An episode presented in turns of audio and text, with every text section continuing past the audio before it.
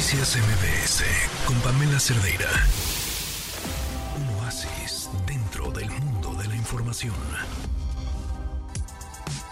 4 de la tarde con 56 minutos. Estamos de regreso en MBS Noticias. A ver, ¿ustedes han escuchado hablar del perihelio? Si no, les puedo adelantar que se trata de un fenómeno astronómico que se va a presentar pues en un ratito más, al parecer. ¿De qué estamos hablando? En la línea telefónica está el doctor José Franco, investigador titular del Instituto de Astronomía de la UNAM. Doctor, ¿cómo está? Buenas tardes. Muy buenas tardes, qué gusto estar contigo, Oscar. Oiga, doctor, un gusto, pero resuélvanos esta duda. ¿Qué es el perihelio? El peri bueno, la órbita de la Tierra alrededor del Sol no es eh, circular, sino es un poco elongada es una elipse y el Sol está en uno de los focos de la elipse. Esto lo que quiere decir es que hay un momento en el cual la Tierra está un poco más cerca del Sol y otro momento en el cual está más alejada de, del Sol. Y el punto de máximo acercamiento de la Tierra hacia el Sol se llama perihelio y el punto de máxima distancia entre la Tierra y el Sol se llama afelio.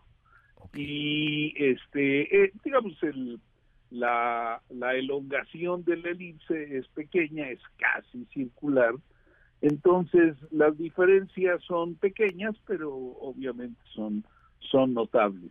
Y el perihelio ocurre casi coincidente con el nuevo año. O sea, el perihelio, o sea, el, punto de máximo acercamiento de la Tierra al Sol, se da cuando es invierno en el hemisferio norte y es verano en el hemisferio sur, o sea que estamos en este momento eh, pues prácticamente en, en el punto de máximo acercamiento de la Tierra al Sol.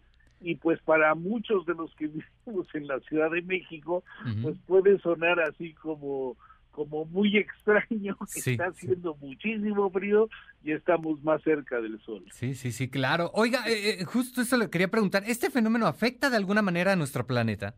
No, no, digo, ese, el, el recorrido de la Tierra alrededor del Sol lo lleva haciendo por 4.500 millones de años y lo va a seguir haciendo por los próximos 4.500 millones de años. Entonces, este, pues no hay realmente ningún ningún efecto, excepto que, como te dije, ocurre cerca de el del momento de la entrada del invierno en el hemisferio norte. El invierno entra eh, usualmente alrededor del 21 de diciembre y el, el perihelio se da como un par de semanas después de, que, de que entra el invierno. O sea, estamos este, en este momento, pues 3 de enero, estamos teniendo la posición de la Tierra justamente en el perihelio.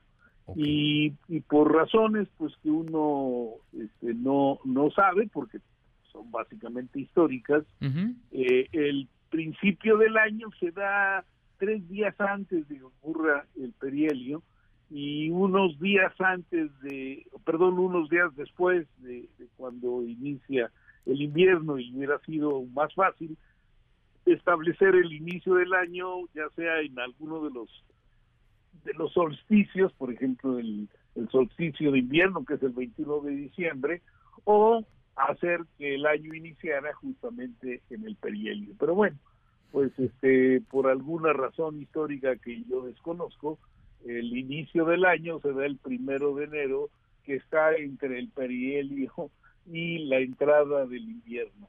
¿no? Ok, e, estamos hablando entonces de un fenómeno que se presenta una vez al año y la verdad es que muchas veces ni nos enteramos, doctor.